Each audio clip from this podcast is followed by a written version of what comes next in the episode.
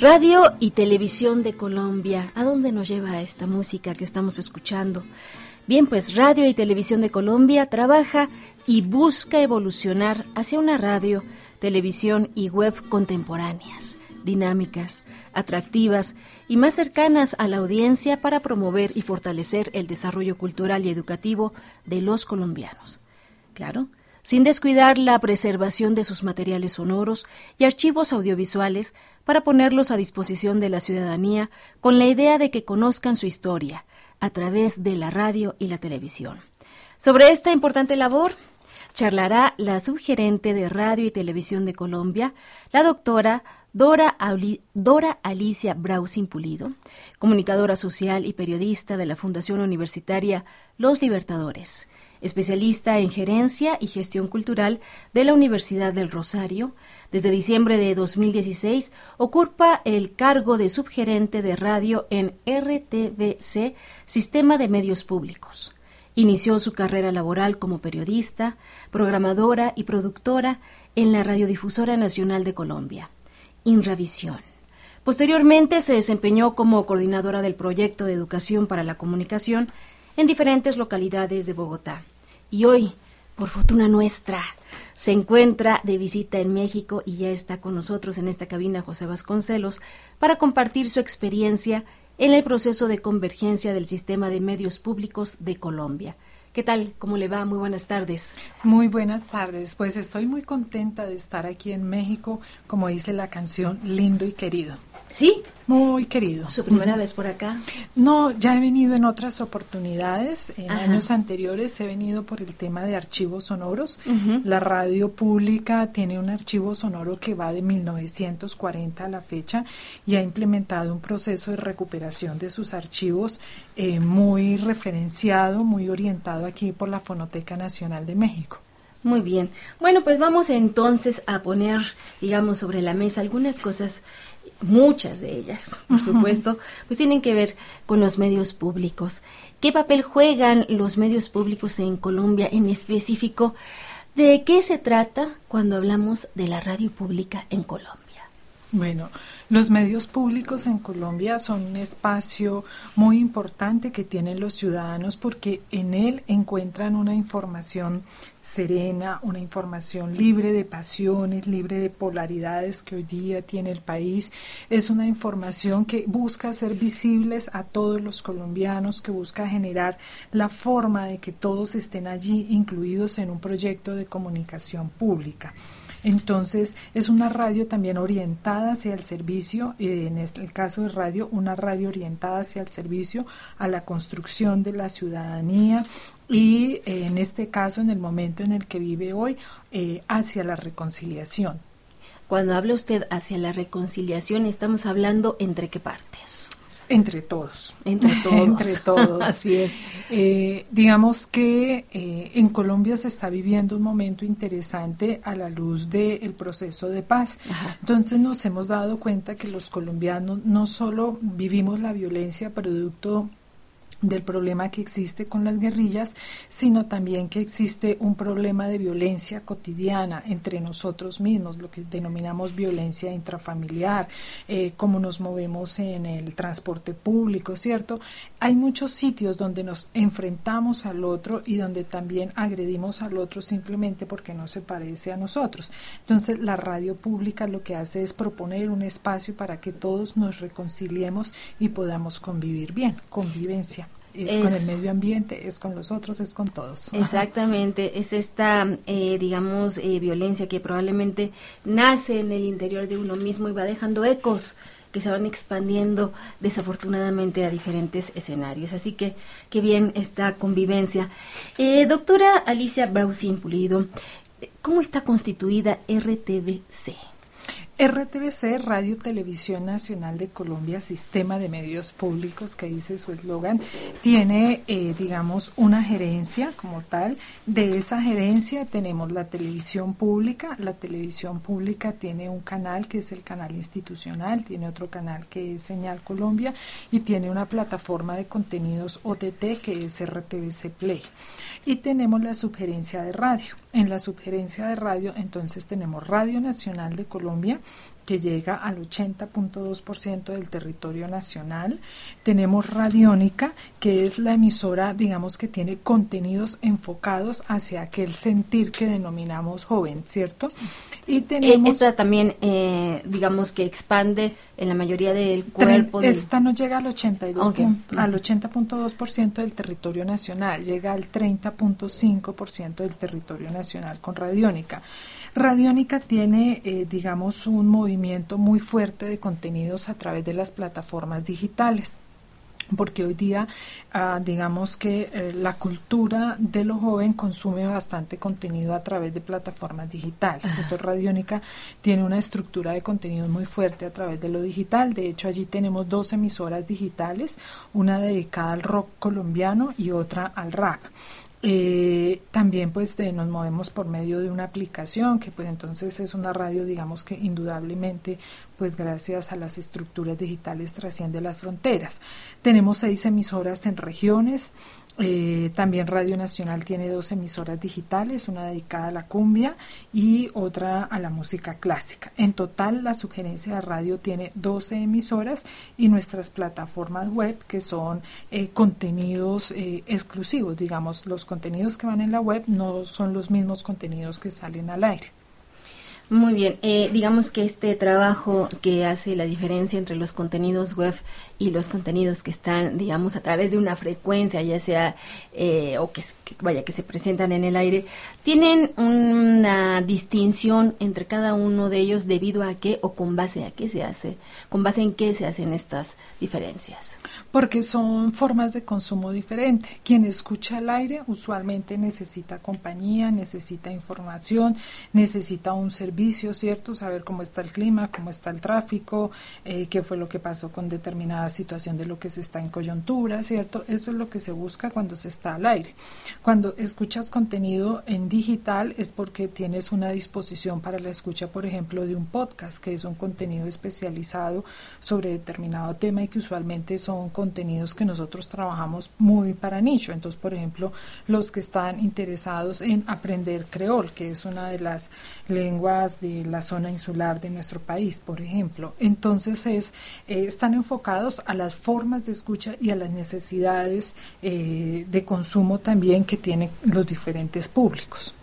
Escucharla me hace pensar en, digamos, en estas estructuras que nos advierten, digamos, algunos cambios o algunas observaciones que tenemos que ver, que ver inclusive en nuestra propia carta programática, ¿por qué no decirlo? ¿no? Digamos estas diferencias entre lo que se transmite de manera eh, virtual o lo que se transmite al aire. Claro que sí. Ah, digamos que nosotros hemos encontrado que eh, el contenido que sale al aire tiene un propósito y el contenido que va por los medios digitales tiene otra finalidad.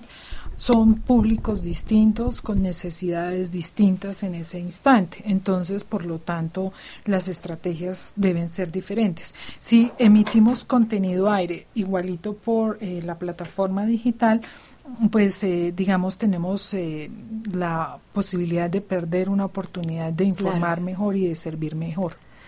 Muy bien, pues por ahí, mire, de entrada, cuánta información en estos primeros minutos. en esta entrevista, eh, justamente con la doctora Dora Alicia Brausin Pulido, ella es gerente de Radio y Televisión de Colombia. Seguiremos conversando esta tarde aquí en el 1060 de amplitud modulada. Vamos a escuchar, ¿por qué no?, un poquito de música de allá de su tierra, doctora. qué bonito.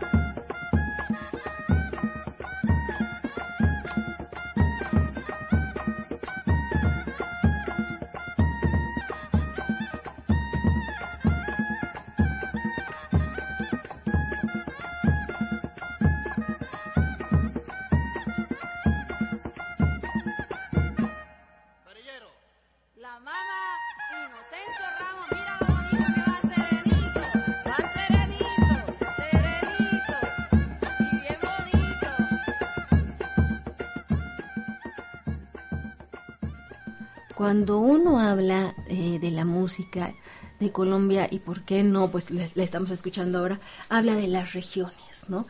Eh, no es lo mismo lo que se escucha en el norte, en el mismo Pacífico, en fin, en el sur. Así que hablando de regiones y quizás de cómo se divide o se estructura algo como podría ser la, la música, también pensemos sobre estas estructuras que tienen que ver con, por ejemplo, la radio, con los medios públicos. Usted eh, nos platicaba, doctora Alicia Brausin Pulido, su gerente de Radio y Televisión de Colombia, sobre este sistema de medios públicos y sobre la constitución de RTBC, pero también había una parte que me gustaría preguntarle sobre la memoria de los archivos sonoros, esta parte audiovisual. Si es Ese es uno de los componentes bellos que tiene RTBC. RTBC eh, comenzó, pues digamos, desde el momento en que se crea la radio, en 1940, comienza a crearse un archivo sonoro pero en el año 2005 eh, comienza a implementarse ya formalmente un proyecto de archivo sonoro como tal y ahí México nos ayudó bastante en la organización de ese archivo, de ese archivo sonoro y ese archivo sonoro se convirtió hoy en algo que nosotros tenemos en RTBC que se llama señal memoria. Señal memoria es el área donde se realizan todos los procesos técnicos para recuperar los archivos de radio y televisión, pero también desde allí se trabajan eh, las líneas de apropiación eh, de contenidos que se generan pues desde el archivo. En Eso es señal memoria. E, en este RTBC, es decir, que tiene esta señal memoria de todas estas eh, estaciones, por ejemplo, de esas 12 emisoras de las que estamos hablando. Correcto, sí, sí. Eso es un archivo amplio y muy valioso que consideramos es eh, uno de los grandes capitales que tienen los colombianos en ese acervo sonoro. Muy bien. Bueno, eh, RTBC, Sistema de Medios Públicos, apuesta por una radio, televisión y web contemporáneas, ya lo decíamos al principio.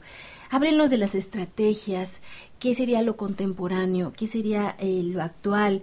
Al principio yo le mencionaba sobre unas dinámicas atractivas y más cercanas. Usted ya nos daba una pista de la realización o captación de nichos, identificación de nichos más bien, para después hacer una estrategia. ¿Cómo, cómo la manejan ustedes, por favor? Bueno, nosotros básicamente lo que hacemos es que nuestra web es una plataforma de comunicación. Nos apoyamos en el trabajo de las redes sociales para poder hacer que la gente encuentre esos contenidos allí en la web. La web nos permite capitalizar algunas cosas que en el aire no podemos lograr, por ejemplo, el tema de la fotografía y el tema del video streaming o de los videocasts. Entonces, eh, nosotros, por ejemplo, trabajamos mucho en región, sacamos la emisora, las regiones.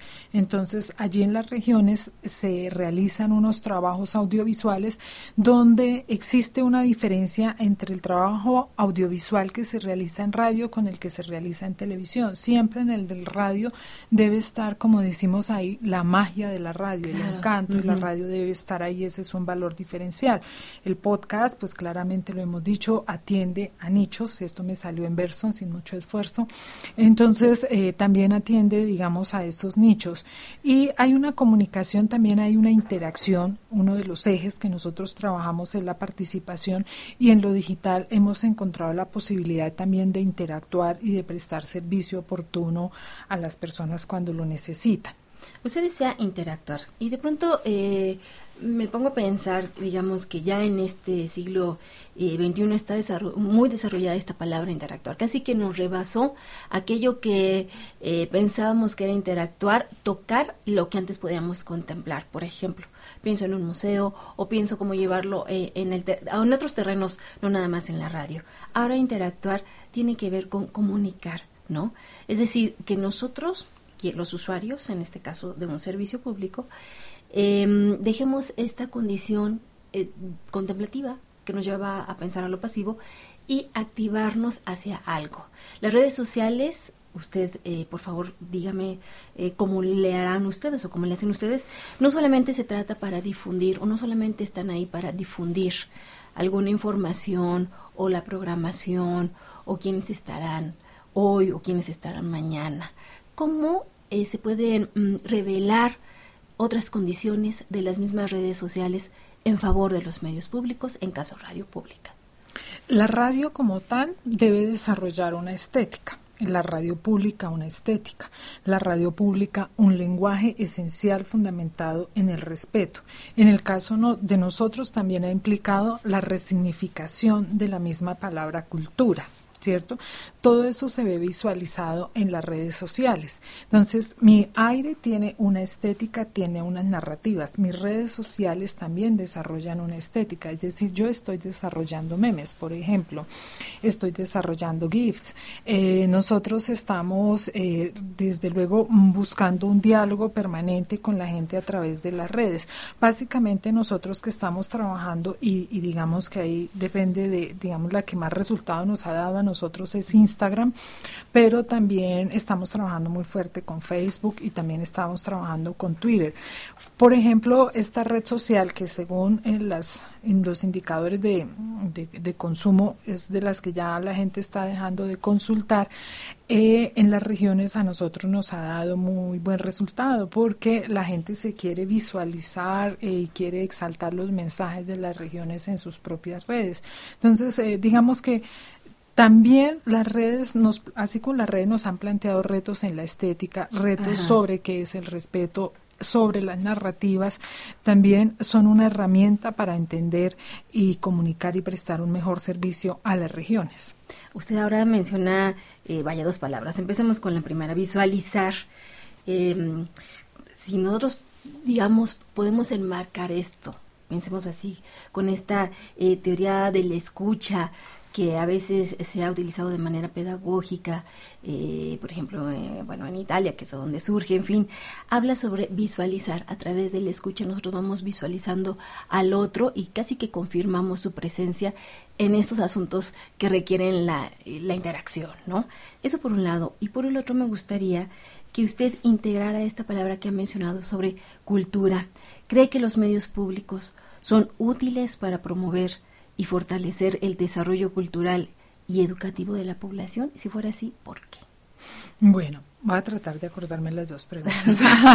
vamos con calma. ¿Sabe qué sucede? Que en, las, en estas conversaciones vamos enlazando unas palabras con otras y ya verá que al final justo nos llevan a aterrizar como este asunto de los medios públicos. ¿Para qué? ¿Para dónde? Conversar es bello porque es tejer. Exacto. Y por ejemplo, sobre el tema de visualizar que tú hablas, eh, digamos, menciono, aprovechando que estoy en México lindo y querido, eh, al maestro Octavio Paz en El laberinto de la soledad, donde él habla que los latina, los mexicanos, y yo lo extiendo a los latinoamericanos y los colombianos lo hemos vivido, tenemos la costumbre de ningunear. Entonces, además, desde la palabra ninguneamos. te puedo ver ahí y ¿hay alguien ahí? No, y además yo te contesto, no, no hay nadie. O sea, me ninguneo, ¿cierto? es una cosa compleja.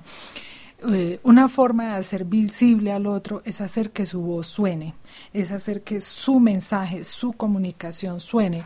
Eso es algo que solo posibilita la radio, porque en el audiovisual pues vemos una imagen y pensamos que la imagen dice más que mil palabras, pero no entendemos que la, la, voz, la palabra, dice más de mil emociones, más de mil sensaciones. Entonces no son solo palabras, sino es el sentir de alguien lo que está en la palabra porque para los latinoamericanos incluso la palabra va más allá. Nosotros, para nosotros es más importante, como se dice, no la palabra, sino el tono con el que me lo dice, ¿cierto? Entonces eso por eso, para mí, eh, visibilizar a través de la palabra es uno de los grandes capitales que tiene la radio y es tal vez una de las mejores formas de respeto y uno de los mejores ejercicios para promover la convivencia.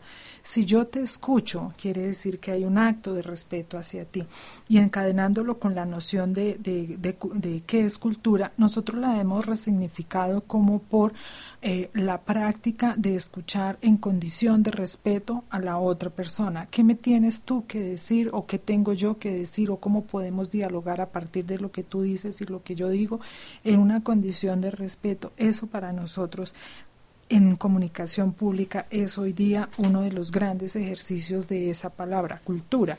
No entendemos cultura como mm, el informar sobre actividades culturales. Eso para nosotros son informaciones que yo hago visible a través de esas informaciones diversidad de posiciones, diversidad de propuestas, ideas, eso es lo que para mí es cultura. eh, creo, y ahora me falta la segunda. sí. sí, mire, eh, básicamente usted mencionaba ahora, vea cuántas cosas tenemos que platicar. Sí, Venga más seguido, por favor. eh, a veces decíamos, ¿cómo que dialogar en la radio? ¿O dialogar con quién? Sí, claro, se puede hoy en día y por eso las redes sociales y quizás por eso está subrayado las redes sociales. Claro que se puede dialogar a través de ellas, haciendo uso de ellas y dejar esta condición que le decía como contemplativa al aparato que antes eh, tenemos y a esta caja mágica que por supuesto en cuanto a contenidos y cuanto en cuanto a estética pues seguimos respetando así, ¿no? Pero ¿qué pasaría si, no? Casi que es la, la pregunta que nos tenemos que estar haciendo. ¿Qué pasa si? En cuestiones de gestión cultural, doctora, ¿qué pasa si vamos considerando a la radio como el centro que ve hacia otras disciplinas, como esta eh, de la estética, usted lo mencionaba, de estética sonora, eh, también eh, contenidos informativos, gestión cultural, por ejemplo?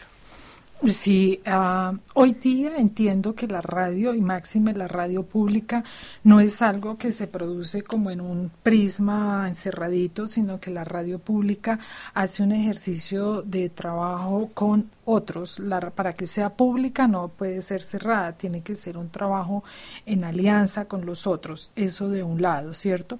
Y de otro lado, para que la radio sea pública, entendemos nosotros, hay que trabajar fuerte un concepto de apropiación si la gente no quiere la radio, si la gente no ama la radio, no la siente suya, es muy difícil hacer sostenible el proyecto, ¿cierto?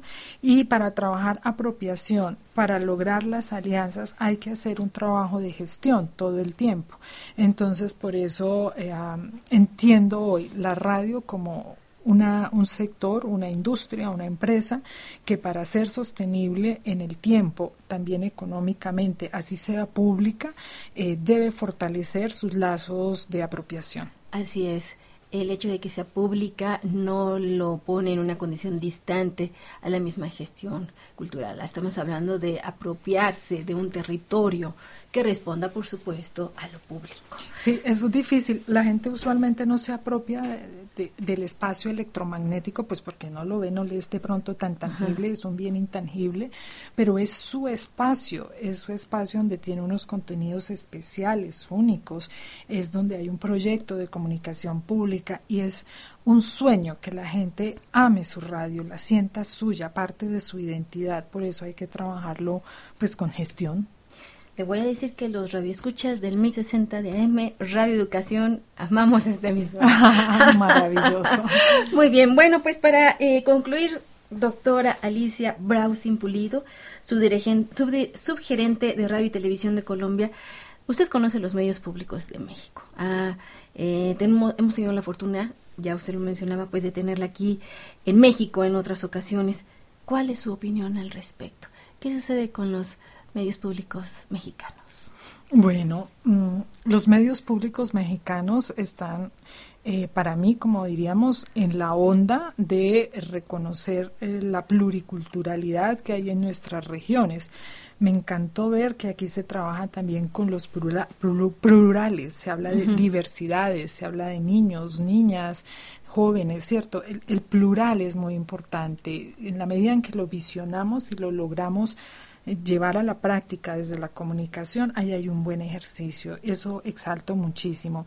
Mm, me encantan las estrategias que tiene la radio pública para llevar sus contenidos a otras radios. Creo que ahí hay una innovación importante, muy fuerte y exalto mucho toda la estrategia de podcast que ustedes tienen.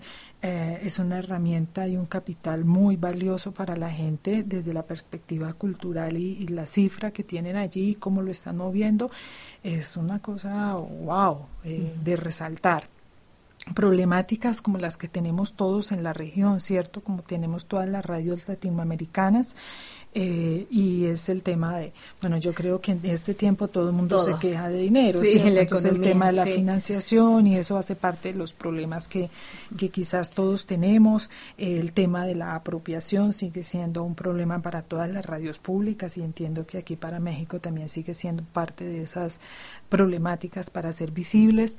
Me encanta de la radio mexicana, de esta radio que genera concepto, es una radio inspiradora. Entonces uno qué está pasando hoy en el mundo, en la radio. Uno viene a México, uno consulta sus bienales, uno consulta sus proyectos, porque construyen reflexión sobre la radio y hay memoria sobre esa reflexión. Eso es algo que también exalto de acá. Ser una radio inspiradora significa haber escuchado otras radios que también sirvieron de inspiración para la construcción de Radio Educación. Doctora, pues muchísimas gracias, doctora Dora Alicia Brausin Pulido, subgerente de Radio y Televisión de Colombia, por haber estado con nosotros estos minutos, eh, por haber eh, platicado sobre mm, lo el quehacer, digamos, y el hacer de estos sistemas, bueno, de radio y televisión de Colombia, sistema de medios públicos.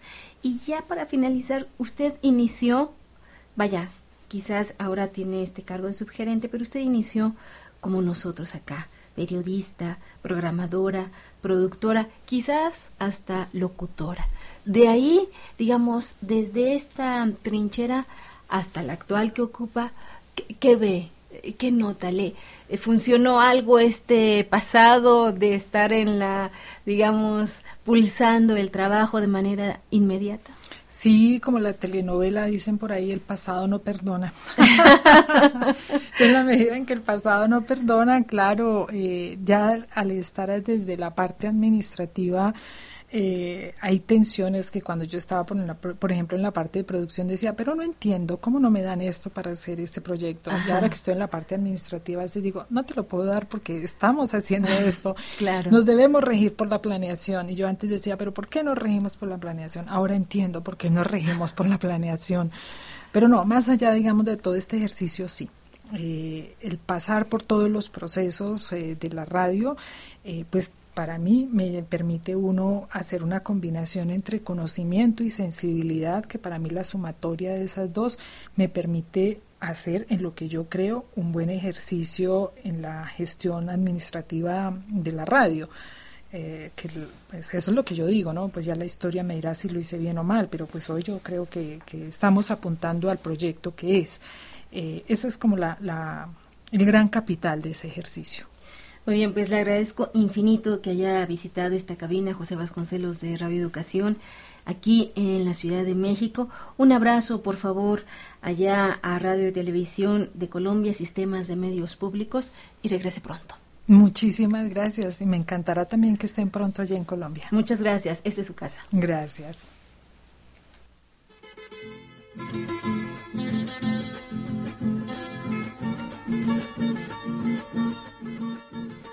Participamos en esta entrevista especial Gonzalo Arteaga y Marco Esteves, Carla Núñez, Gladys Peña y Angélica Cortés. Muy buenas tardes.